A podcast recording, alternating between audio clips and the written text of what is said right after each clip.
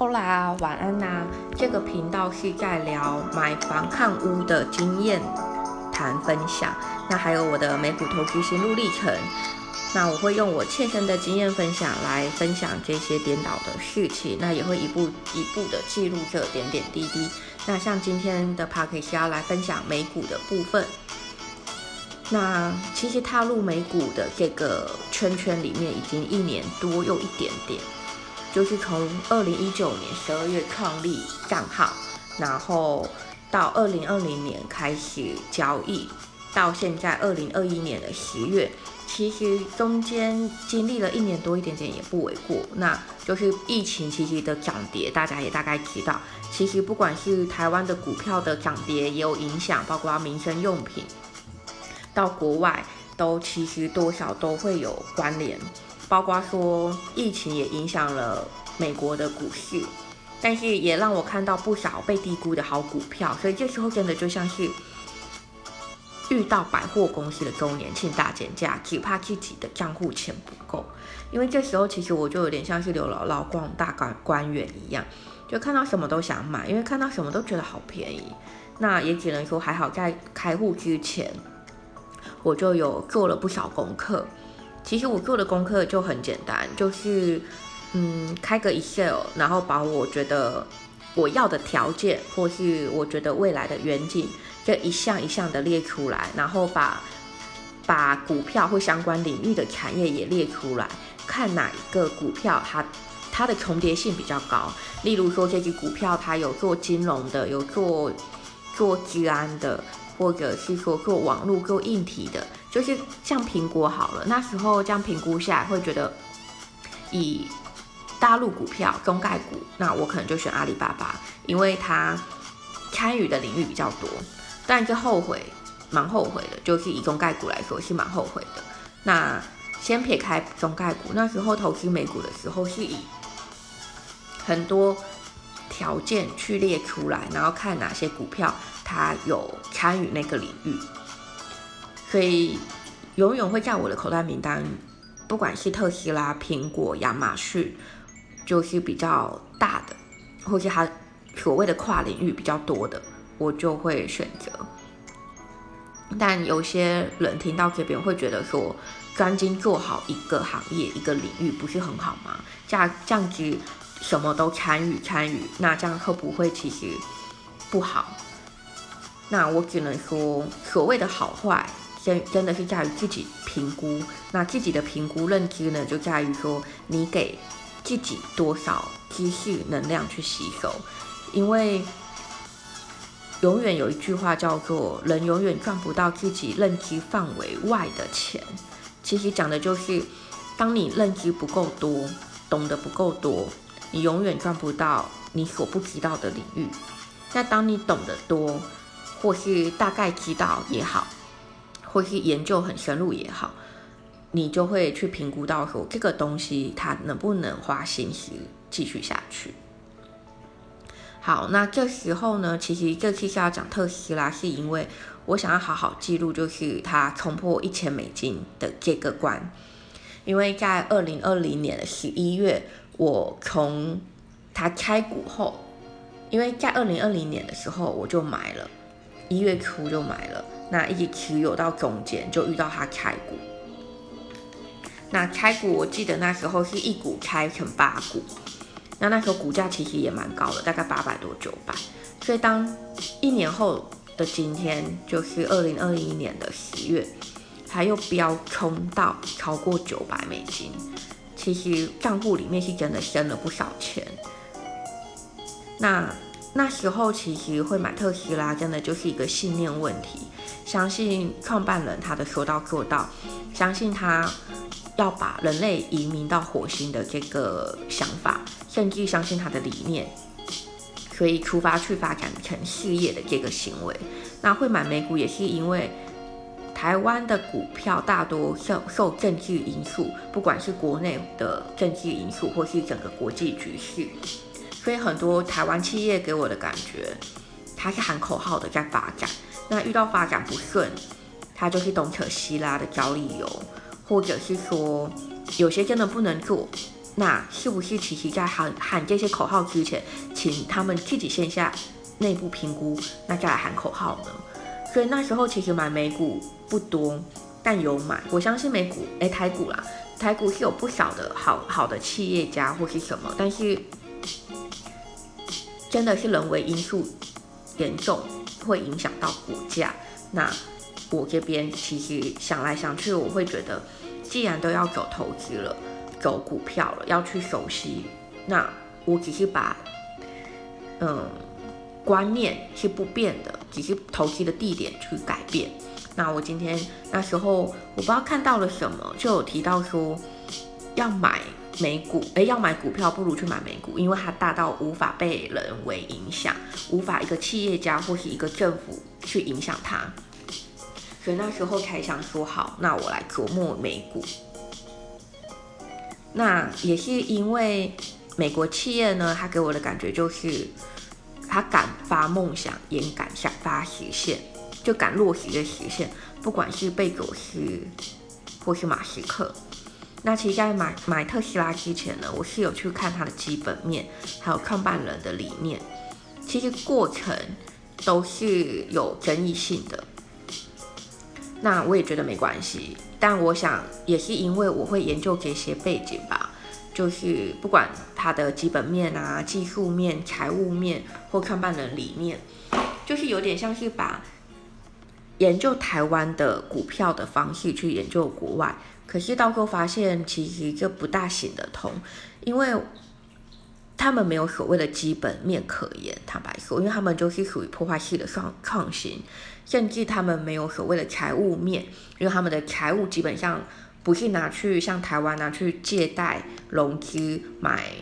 买土地或是投资什么，就买本业以外的，他们都是拿来再转投资自己的产业，所以把自己原本的东西壮大，他们再再去延伸。那再来就是会研究创办人的理念，就是我会觉得一个好的创办人。一个敢发梦想的创办人，他的未来远景不会太差。那我想，其实这也是我至今没有把脸书放到我的持股圈里面吧。我想，因为他的创办人理念呢，不会是我想要去参与的，或是想要把他们的股票放在我的篮子里。好，那像特斯拉创办人呢，其实他就是非常有极具。争议的人，那撇开他的争议性，就是他是一个非常敢发梦想的，也一个一个的在落实他的梦想。那在创办特斯拉这个产业之前，其实有爬过文的，应该都可以知道，他马斯克他其实开创了不少新的领域跟产业。那几乎每开发完，他就卖给其他公司。那像接下来就是像我的资料来源是维基百科，例如说在一九九五年，他跟弟弟。一起共同创办了网络软体公司。那在同一年也联合创办了一个线上的网络银行。那在两千年的时候呢，公司就是创办的这间公司呢，他们把它诶合并成为一个线上网络的转账银行，就是 PayPal。那两千零二年一倍呢，他就用十五亿美金买下了 PayPal，其实也蛮厉害的，就是。黑票它是一个，也是属于破坏式创新，或者是说以那个年代或那个时候是没有人会去做这个，或者说几乎不大可能，因为它有点跨领域，甚至它是跟金融相关的。好，那在两千零二年呢，马斯克他成立了 Space X，就是太空产业，那负责的就是太空运输跟航太制造。那在两千零四年呢，他加入了电动车的制造商特斯拉。那也在两千零六年协助创立了太阳能的服务公司，最后这间公司呢还成为了特斯拉子公司，为特斯拉提供能源。那在二零一五年呢，他也联合创立了一个非盈利公司 Open AI，用于研究推动友善的人工智慧。那在隔年二零一六年呢，联合创办了神经科技公司，那公司它主要是服务开发无人机界面。那也是在同一年，他成立了隧道施工公司，叫无聊公司，用来研发超级高铁。其实这样细数下来，发现他都是在创创办新公司。甚至这些新的公司，它也不是在主要的产业里面，它都是在主要产业以外。所谓的主要产业以外，就是可能有人在做，但不多人，或者说它是未来的远景，所以它要花很多的经费在于研究研发，甚至在投入，就是它的前期的前期成本是很高的。那在一九九二年呢，其实也是在马斯克的读书大学的实习阶段，那中间呢，他换了不少学校。所以马斯克那时候也因为这样子，也考虑了三个他想涉足的领域。那这三个领域，其实在他看来就是未来会非常深刻影响人类的发展，像是网际网络、跟再生能源，还有太空。那一个敢发梦想又敢落实的，我觉得就是真的在一个一个实现他所想。也就是说，在今年今天二零。二一年的十月份，大概二五二六吧，特斯拉的股价它已经其实已经破了一千大关。那当然就不知道第几次了，就是不知道第几次破了这一千。可是我一直以来会，我一直以来以为说会距离下一次破一千是可能两三年，但真的没有想到说不到不到一年多吧就达成了。那接下来其实它是要走开股，还是上升？股票上升还是向下？向下？其实不管怎么样的走势，对我来说，我觉得都是开心的。因为开股的话，顶多我一股变成不知道几股，就看他们怎么决定。那继续上升，我当然就继续持有。那如果说股价今天是下下跌的，坦白说，我还是会继续买，因为看好它的远景跟创办人的理念。那这次股价呢，它会一鼓作气的往上飙。其实很大的原因是因为财经新闻报道说，特斯拉拿下一个美国汽车租赁公司的一个单，很大单的消息，所以它激励了它的股价。那二十五号，十月二十五号的时候，飙涨了十二点七趴，到了一千零二十四点八六美金一股。那它的市值呢，其实也突破了一兆美元。在苹果、微软、亚马逊跟 Google 公司后，第五个加入破一一兆美元俱乐部的一个公司。那富比士这边是预估说，截至十月二十五号的收盘，马斯克的净资产也暴涨到两千五百五十二亿美金，成为全球最有钱的人，甚至是地球上最有钱的人，身价超过了 Google 创办人还有脸书执行长他们的总和。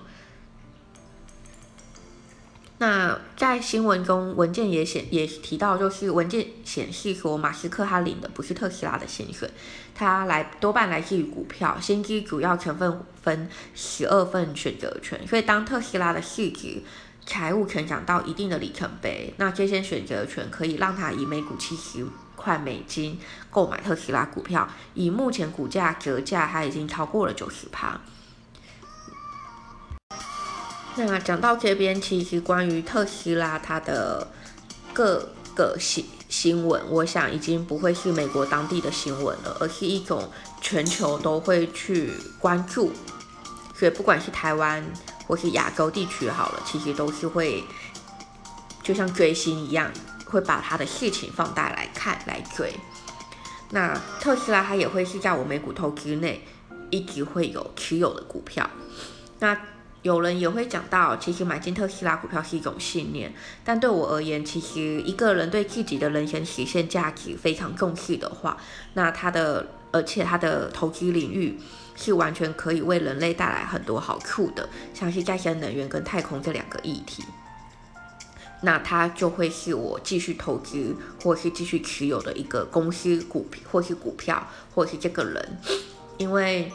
当你敢说、敢做、敢落实。不管是对外说，对全球的人民说，他可能不是一个政治人物，但他用他自己一个企业家的身份去改变了大多人的嗯未来。我觉得这是一个值得去关注的。就像贝佐斯，他改变了大家的消费行为，包当然也包括了像其他产业。那像苹果也改变了人类他们对于通话的这个行为，所以我觉得这些企业家他们愿意为人类的不便，然后去创新研究跟改变，其实都是不容易的，因为在初期一定会面临很多负面的声音，但是当他度过了那些负面声音的那一个关卡，接下来迎接的又是不一样的领域。那特斯拉这边就是马斯克这个。也让我觉得很厉害，就是他可以拿下美国太空 NASA 的合约跟赞助，把太空产业这件事情呢，就是更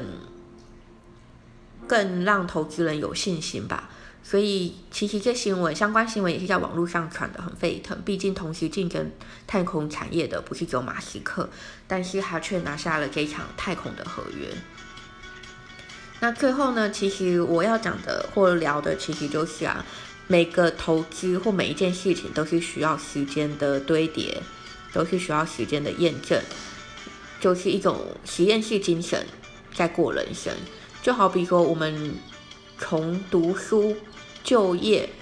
其实到真的把读书所学的变现，都是需要一个时间。从幼稚园、国小、国中，一直念到大学毕业出社会。其实也不是说马上出社会就可以马上有赚到该该多少的薪水，一定是继续的进修嘛。那也会觉得说，读书如果还算是一种投资好了，他也是因为经历了时间，然后课后达到验证，才知道我们到底收入可能会落在哪一边。但不做永远不知道可不可以。那做了哪怕是不行，至少有进度。错了顶多再修正。那一级一级的修正，总会有成绩出来。那人生其实到最后，我会觉得蛮简单的，就是当你设立好一个目标，哪怕会不会成功，其实不是重点，重点是中间你经历它的时候，你可以知道自己能不能接受承受它给的好跟不好。甚至说，能不能去很中立、客观的分析它到最后未来可以带给你什么？但你如果我们今天没有投资，没有进入到那个领域，那你永远没有这些事物需要需要去思考，因为你没有太多的选择权。但是如果说今天你参与了、进入了、那分析了，你就有那个选择权，知道或者是继续，或者是放弃。就是有点像是一直的在修正自己的人生，只怕你自己不愿意去做选择。那最近也刚好跟朋友在聊投资，真的也让我有了不少的体悟。因为会跟朋友分享，一来是其实大多人在工作上会遇到不开心、不愉快，你要么就选择换一个公司。但是你换到一个公司，其实现在大多的老板会一样，几乎一样，或同事差不多，就是等级可能就是就是差不多那样，所以。你该怎么换，其实都是还是在同一个环境，或是同一同一些事情都在继续发生。那你能做的，其是什么？就只能换掉自己旧有的思想，然后去迎接、接受新的或者是不一样的领域，至少让自己未来可能有多一点选择。那关于这体悟呢，其实就是我下一期 p a r k 的主题，因为它真的也让我。就是这些体悟、这些过程、分享过程，或是对方给的 feedback，有让我去思考，或者是嗯，大概验证了未来。因为毕竟别人的未来的故事，真的就是我们，如果我们不改的话，就是我们的未来。那不如说，在看到别人的故事的时候，先把它汲取教训，或者是说好的、不好的都先吸收，看在眼里。之后逐一修正，就有点像是你在看新闻。我不知道大家看新闻的角度会是什么，但其实对我来说，我看新闻的角度是，我可能为了怕这件事情同样发生在我身上，或者是说可能发生在我身上，所以我会想到一些隐隐的对策。但每个人的选择不同，有些人可能会觉得我这样很辛苦，有些人会觉得说你想太多了，都有。我觉得没关系，因为每个人人生本来就不同。最后再次提醒各位啊，就是投资的重要性跟选择的重要性。那我下一集的 p o c a s t 就是会聊到这个体悟，真的就是一个非常切身的经验或听到。好啦，今天先聊到这边。那感谢今天的聆听，为了让我有持续分享的动力，也欢迎请我喝杯咖啡哦。拜拜。